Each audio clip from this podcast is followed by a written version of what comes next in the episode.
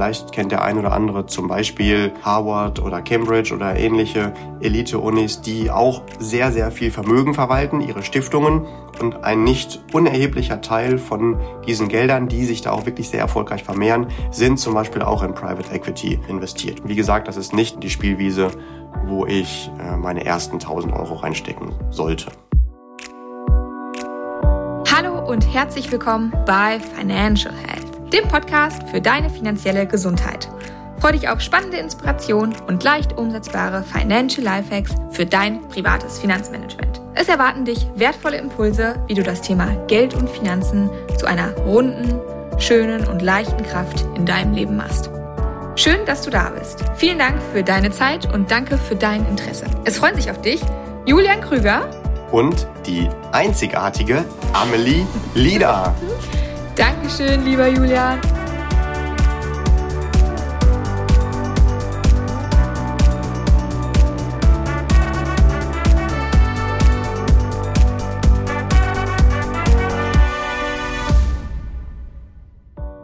Hallo und herzlich willkommen auch natürlich an dich. Lieber Listener, wir haben heute eine Folge vorbereitet mh, mm, auf den äh, vielfachen Wunsch einer einzelnen Dame, einer ganz lieben Listenerin, der Sonja.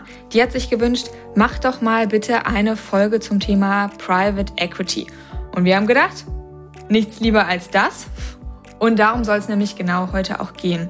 Private Equity, okay, ist erstmal Englisch. Die allermeisten werden trotzdem irgendwie wahrscheinlich ähm, das zumindest grob übersetzen können. Aber Julian, nimm uns doch mal bitte an die Hand und sag, was ist denn eigentlich Private Equity? Was können wir uns darunter vorstellen?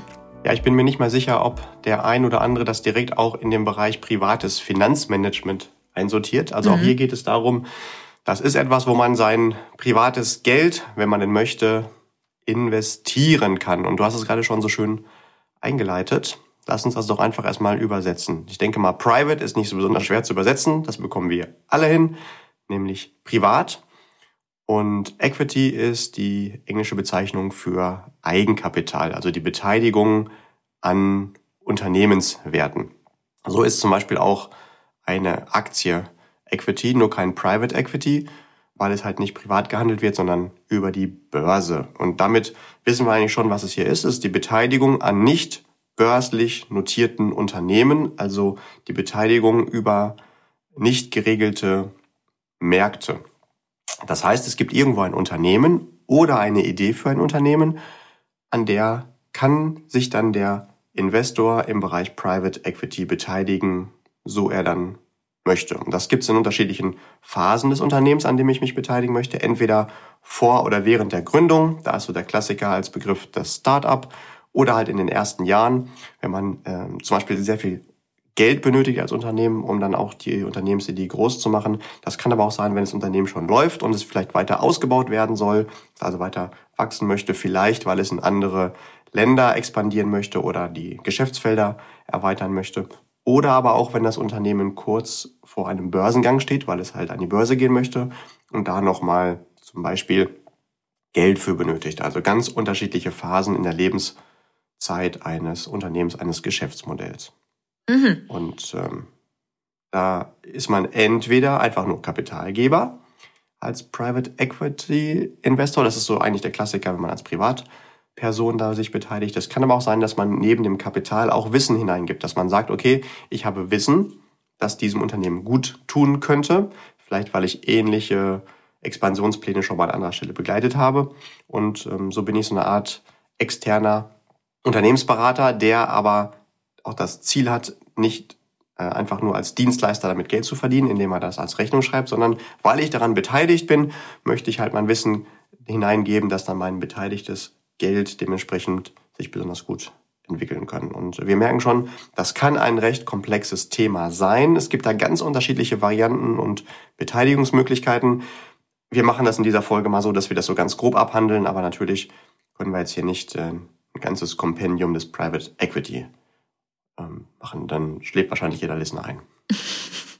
ja, gut möglich. Aber wir sehen ja jetzt schon an deinen ersten Erklärungen, dass das ein ganz anderes Investment ist als das, mit dem wir uns bisher irgendwie so hauptsächlich beschäftigt haben. Also wenn wir über zum Beispiel Investmentfonds gesprochen haben oder ETFs oder wie auch immer, dann ging es ja immer um irgendwas, was mit der Börse zu tun hat. Und das hat ja jetzt gerade mal zum ersten Mal irgendwie nichts mit der Börse zu tun. Kannst du uns noch ein paar mehr Informationen dazu geben, wie das Ganze funktioniert? Weil es wird ja offensichtlich ganz anders funktionieren als das, was wir bisher so kennen und so ein bisschen geländegängig mitgeworden sind.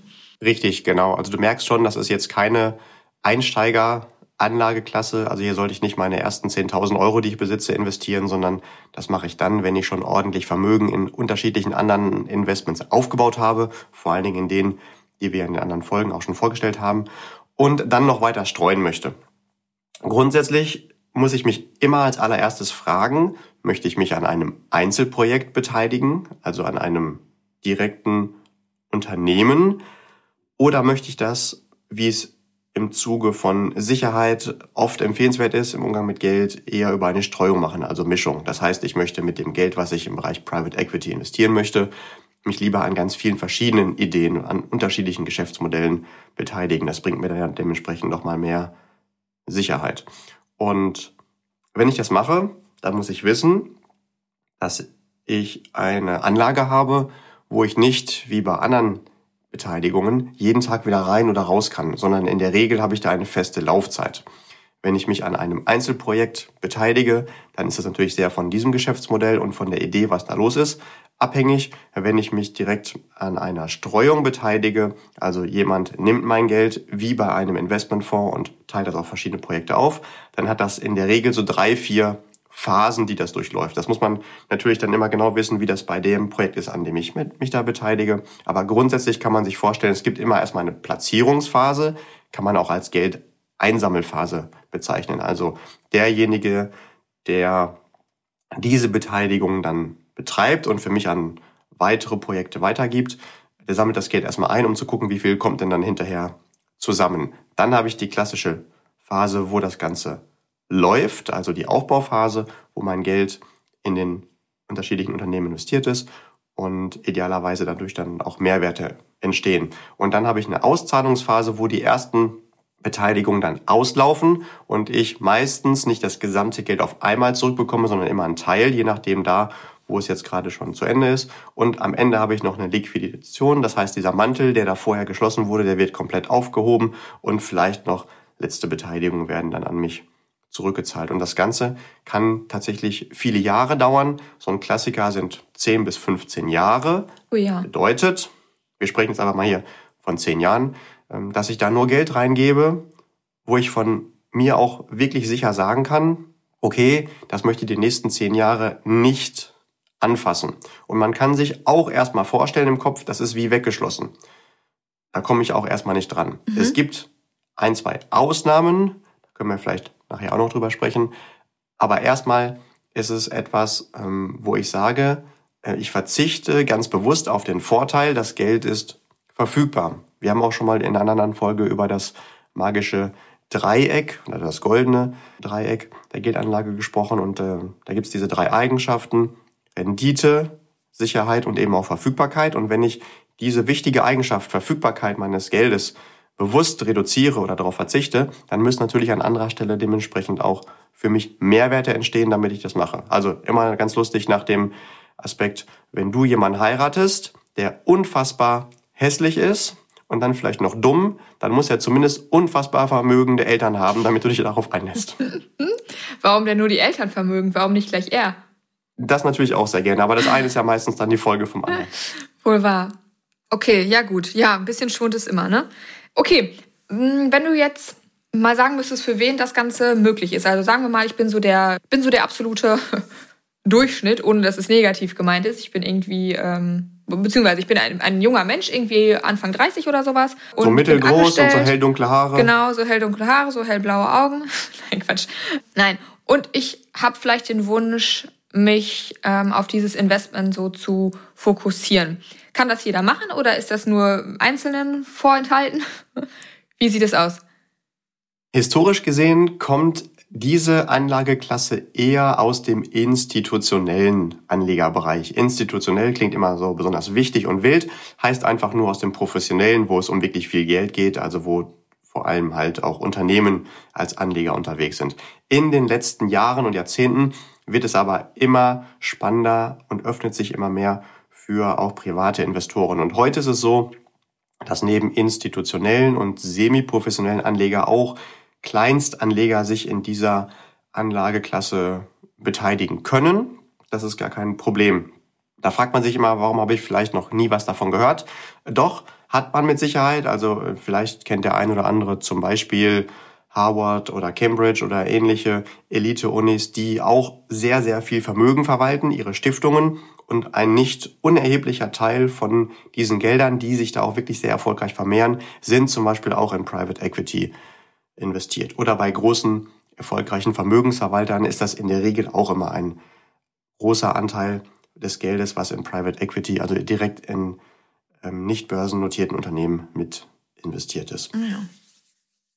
Okay. Und diese Unternehmen, die da ganz oft der Zielmarkt sind, sind Unternehmen, die wir ganz oft auch kennen. Ich will jetzt gar keine Namen nennen, äh, weil es da natürlich dann unendlich wäre. Aber das sind Produkte, die wir auch in unserem täglichen Bedarf als Endkonsumenten ganz oft verwenden, wo wir teilweise gar nicht wissen, ist das jetzt eine börsennotierte Gesellschaft oder mhm. eben eine, die es nicht ist. Und wenn das nicht so ist, wie sind denn da die Anteilsverhältnisse aufgeteilt? Manchmal ist es eine Familie, die es besitzt, manchmal sind es mehrere Familien, manchmal ist es aber auch tatsächlich ein großer Teil, der über Private Equity dementsprechenden Anlegern zur Verfügung gestellt wird. Und das ist halt dann der Vorteil, dass man sich auch an diesen Dingen mit beteiligen kann. Also grundsätzlich geht das auch mit Kleinstbeträgen heute schon, um das zusammenzufassen, als Privatanleger aber bitte mit dem Hinweis, immer zu prüfen, ob das denn in meinem Gesamtportfolio, also in der Aufteilung meiner privaten Assets, meiner Anlagen, sinnvoll ist. Wie gesagt, das ist nicht die Spielwiese, wo ich äh, meine ersten 1000 Euro reinstecken sollte. Wenn du sagst, das ist grundsätzlich auch mit Kleinstbeiträgen möglich, kannst du uns da Zahlen nennen, welche Beiträge erforderlich sind? Ja, ähm, je nach Anbieter sind mir durchaus Zugänge bekannt, wo du auch schon mit Sparplänen 25, 50 Euro das Ganze machen kannst. Echt? Oder halt ah, auch einfach nur ein Investment von 1000 Euro, ja. Ah, ja. Wobei, wie gesagt, man muss halt dann klären, ob sich das dann auch wirklich anbietet und lohnt. Mhm. Das ist wie, vielleicht genauso, wie wenn du sagst, ich habe 300 Euro als Budget und möchte mir ein Auto kaufen. Ganz, ganz sicher kannst du für 300 Euro ein Auto kaufen Wahrscheinlich reicht das Geld, wenn man aber unter uns hier mal spricht, nicht mal für ein vernünftiges Fahrrad. Das heißt, ähm, ich würde schon empfehlen, für ein Auto solltest du mindestens 2.000, 3.000 Euro ausgeben und selbst dann fährst du noch nicht mit einem Auto durch die Straßen, wo man sagen würde, da kannst du ein sicheres Gefühl haben beim Unfall. Aber möglich ist es auch darunter. Und so gibt's halt immer zwei Dinge, eigentlich bei allen im Leben. Es gibt das Budget, da ist es möglich. Und es gibt das Budget, da ist es die Grenze von, ist es empfehlenswert und da bietet es mhm. sich auch an. Und ähm, da muss man sich einfach fragen, mache ich das jetzt gerade wieder, weil es cool klingt und ich unbedingt dabei sein will oder ja, weil es sich wirklich lohnt. Ja, oder ist das so der Gruppenzwang? Und möchte ich erzählen, ja, genau. dass ich jetzt. Und möchte ich gerne auf meine Fahne schreiben, ich genau. bin dabei. Genau, guck mal, wie cool ich bin. Genau. Ja. ja, gut möglich. Okay, aber das ja, führt mich direkt zur nächsten Frage. Wie kann ich denn äh, ja rausfinden, ob das interessant für mich ist und ob sich das lohnt? Einfach nur am, an meiner Liquidität, also an dem, was ich auf der hohen Kante habe?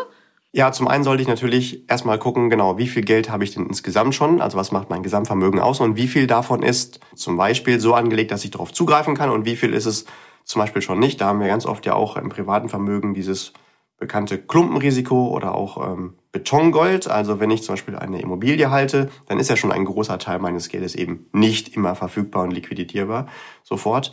Ähm, dann sollte möglichst viel meines Geldes halt so liegen, dass ich immer darauf zugreifen kann. Für die Fälle, die ich halt eben nicht unbedingt immer planen kann. Also die sogenannten schwarzen Schwäne beziehungsweise Imponderabilien. Also mit geringer Eintrittswahrscheinlichkeit, ich kann es eigentlich nicht planen, aber wenn das passiert, habe ich halt einen hohen Kapitalbedarf und ähm, ist halt doof, wenn ich halt dann Vermögenswerte habe, wo ich sagen kann, ich bin Multimillionär, aber ja, ich komme an das Geld halt nicht dran.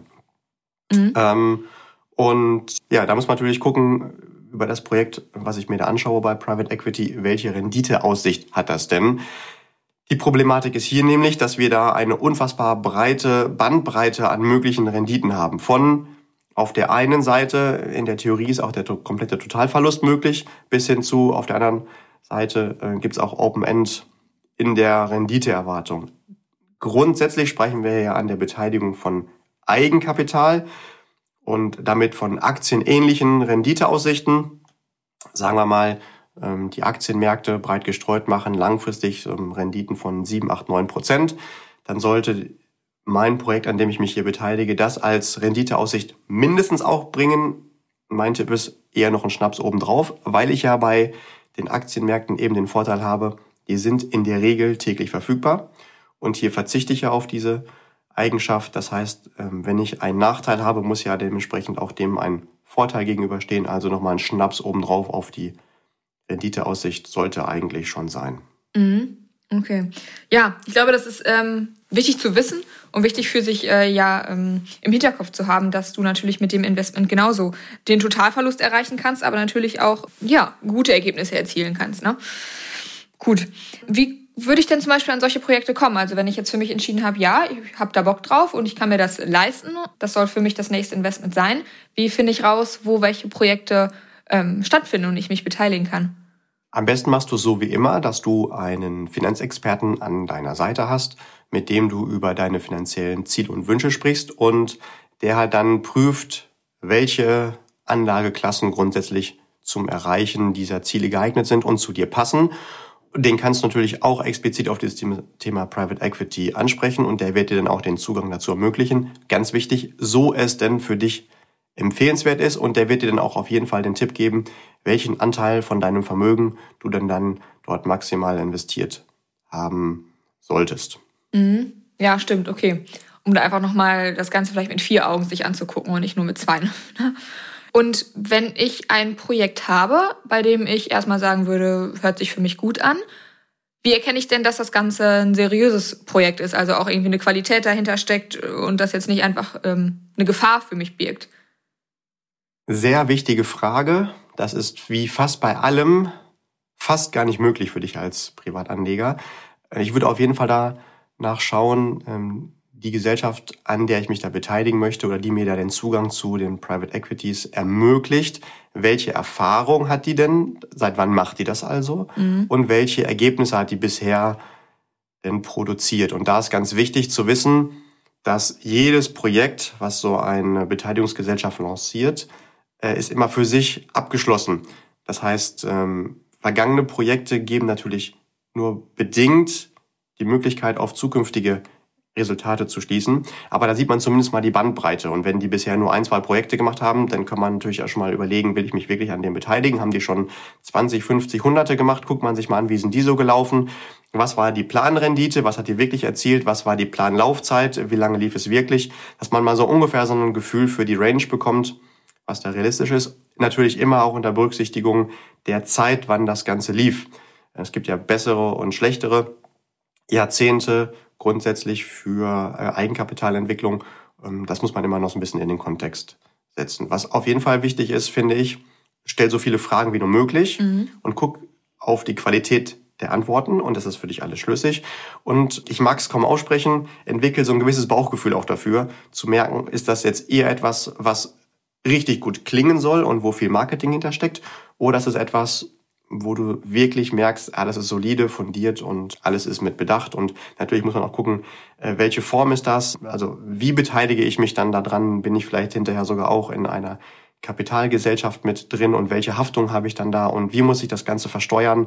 Äh, also frag alle diese Dinge, die da mit zu berücksichtigen sind. Grundsätzlich ist das aber eigentlich die Aufgabe deines Finanzexperten, der dich da betreut, um genau halt das alles schon im Vornherein abzuklären und da die Spreu vom Weizen zu trennen. Mhm. Nichtsdestotrotz solltest du natürlich auch nicht die Verantwortung dem einfach geben und sagen, ich vertraue dem blind, sondern ähm, da nochmal dein eigenes Bild machen. Was super wichtig ist, eigentlich ist es ja die Spielwiese der Milliardäre.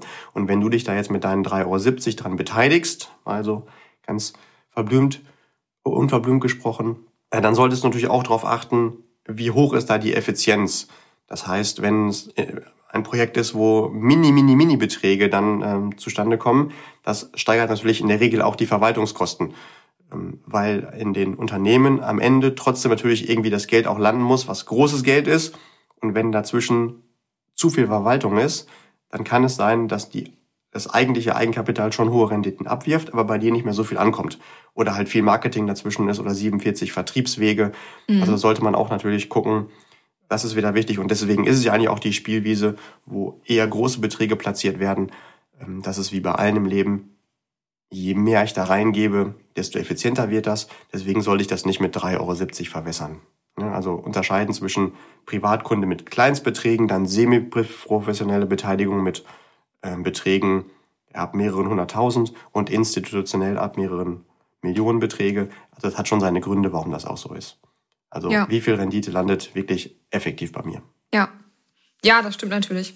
Trotzdem finde ich die ähm, Eingangsfrage total wichtig äh, mit der Qualität oder überhaupt, wie kann ich äh, nachempfinden, dass das, was ich jetzt gerade mache, ja nachher auch für mich irgendwie ähm, ein gutes Resultat mit sich bringt, weil das ist ja das, was ich mit einem Investment erzielen möchte. Aber trotzdem, ja, sind da so Fragen einfach, okay, wie komme ich denn überhaupt an die Kennzahlen oder die Unterlagen eines ähm, Unternehmens und vor allem, wie kann ich die bewerten, wenn ich jetzt einfach nur derjenige bin, der Geld geben möchte und ein Investment, ein lohnendes Investment eingehen möchte, aber vielleicht gar nicht die, das Know-how habe von einem von einer Unternehmensgründung und davon, wie ein Unternehmen zu laufen hat, damit es gut als gut bewer zu bewerten ist. Ja, schwierig. Ja, ich sollte schon gut. wissen, ich beteilige mich da schon ein Stück weit an einer Blackbox. Also mhm. dadurch, dass ich mich an nicht börsennotierten Unternehmen beteilige, gibt es natürlich auch nur bedingt Veröffentlichungspflichten. Mhm, und ja. teilweise weiß ich vielleicht ja auch gar nicht, an welchen Geschäftsmodellen ich da alles beteiligt bin darüber. Und ähm, deswegen ist es umso wichtiger, ähm, Front zu wissen, was ist das eigentlich, mhm. womit kann ich rechnen, weil ansonsten das auch während der Laufzeit in eine ganz andere Richtung gehen kann, als ich mir das vorgestellt habe. Ja. Da sagst du schon ein ganz gutes ähm, Stichwort, während der Laufzeit. Du hast vorhin auch schon mal was gesagt von wegen, du solltest einplanen, dass du die nächsten 10, 15 Jahre nicht an dein Geld möchtest. Das kann bei Aktienfonds ja zum Beispiel auch so sein, dass man sagt, lass die erstmal eine Zeit lang laufen, weil die brauchen eben auch ihre Zeit, um sich entwickeln zu können, da auch nochmal ähm, Bezugnahme zur Folge Anlagehorizont. Aber ich habe ja immer die Möglichkeit, an das Geld ranzukommen, was in meinem Aktienfonds oder in meinem Fonds irgendwie drin liegt. Wie sieht das denn beim Private Equity aus? Habe ich da auch die Möglichkeit oder habe ich am Anfang vertraglich festgelegt, für 15 Jahre ist mein Geld da investiert und erst dann wird das Ganze wieder locker gemacht. Das ist wirklich ein ganz großer Unterschied. Bei einem Aktieninvestmentfonds, was ja auch die Beteiligung an Eigenkapital ist, da habe ich einen empfohlenen Anlagehorizont.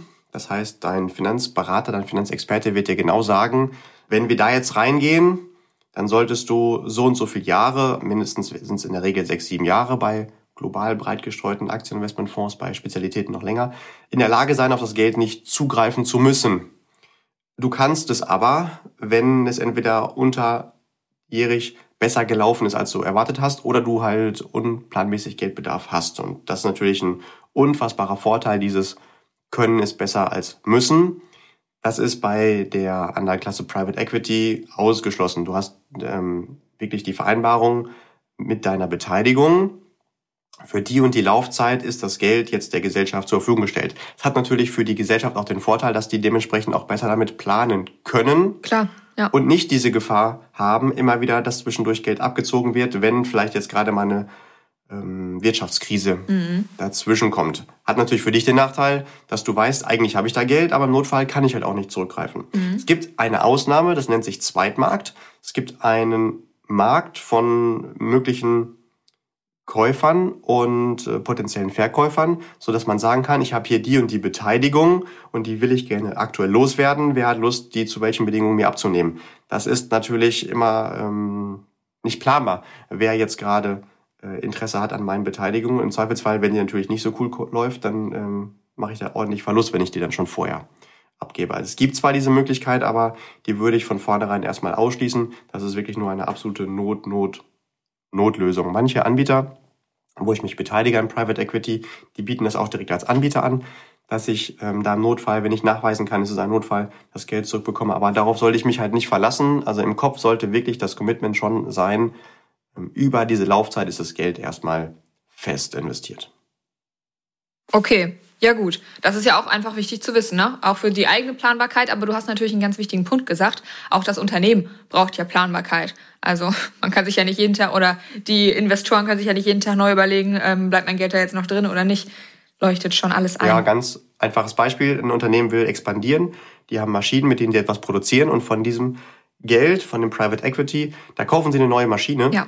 Ähm, und da kann man ja nicht nach einem halben Jahr sagen, oh, äh, wir verkaufen wieder, mal wieder die Maschine, ja. sondern die hat ja auch eine planbare Laufzeit und ja. man kann auch planen, welcher Gewinn entsteht mit den Produkten, die man produziert hat. Und dann braucht man ja erstmal auch eine gewisse Menge an Produkten, die produziert sind, damit dieses Geld wieder inklusive Gewinn für die Investoren auch wieder zurückgekommen ist. Ja. ja. Als einfaches Beispiel. Total logisch. Also leuchtet absolut ein. Und muss das macht dann natürlich auch, genau, man muss einfach nur wissen, das macht natürlich auch dieses außerordentliche Renditepotenzial aus. Dadurch, dass es halt nicht verfügbar ist, dieses Geld, ja, das stimmt. kann ja. ein Unternehmen anders damit wirtschaften und damit auch natürlich wieder andere potenzielle Erträge erzielen. Also dem einen Nachteil steht immer der potenzielle Vorteil gegenüber und ich muss einfach nur äh, wissen, wie sind die Spielregeln von dem Spiel, in dem ich jetzt unterwegs bin. Also wenn ich jetzt 20 Jahre lang Mau Mau spiele und auf einmal Schach, dann sollte ich halt nicht sagen, ich finde aber die Spielregeln von Mau Mau so cool und mach das, äh, wende diese gleichen Spielregeln bei Schach an, sondern ich muss halt wissen, wie funktioniert das, wie alles im Leben. Ja, ja, aber du hast natürlich total recht, weil wie oft ist die Ablaufleistung des Investmentfonds oder in den, dass du, in den du investiert hast, dann doch nicht der, mit dem du am Anfang mal kalkuliert hast, weil du nämlich dreimal zwischendurch drangegangen bist. Aus Impulskäufen, ich will den Urlaub, ich will ein Auto, ich will dies, ich will das. Oder auch aus anderen Situationen, ich bin umgezogen, muss meine Bude neu einrichten. Ja, das ist auch alles richtig. Ähm, aber du machst dir damit natürlich dein eigenes Investment kaputt, wenn du immer wieder zwischendurch dran gehst. Das ist dadurch natürlich unterbunden, wenn die Möglichkeit gar nicht ja, besteht. Da, da stimme ich dir definitiv zu. Die Nichtverfügbarkeit kann sogar auch ein psychologischer Vorteil mhm. sein, weil ich halt weiß, ich komme nicht dran und gar nicht drüber nachdenke, auch mal schon vorher vor dem anversierten Anlagehorizont schon was rauszunehmen. Ja, ja. das stimmt. Ja. Insofern für alle die, die Impulskäufer sind, vielleicht doch gar nicht so uninteressant. Nein, gut. Ähm, Okay, Julian, hast du noch ähm, einen letzten Impuls? Ja, ich fasse das gerne nochmal ganz kurz zusammen. Private Equity kann, muss aber keine attraktive Ergänzung deiner Vermögenswerte sein. Also erstmal genau schauen, wie viel Vermögen hast du, was sind deine persönlichen Ziele. Bitte nicht mit den ersten 10, 20.000 Euro das Ganze schon angehen, sondern schon ein Vermögen mit sechsstelligen Kontostand aufwärts besitzen, damit man drüber nachdenkt. Das ist also keine Einstiegs- Anlageklasse und äh, wisse um die Besonderheiten und vielleicht auch um die Einschränkungen dieser Möglichkeiten, natürlich aber auch um das Potenzial, was da drin steckt. Und äh, wenn es zu dir passt, viel Erfolg damit. Wenn du dazu Fragen hast, komm gerne auf Amelie oder mich auch persönlich zu.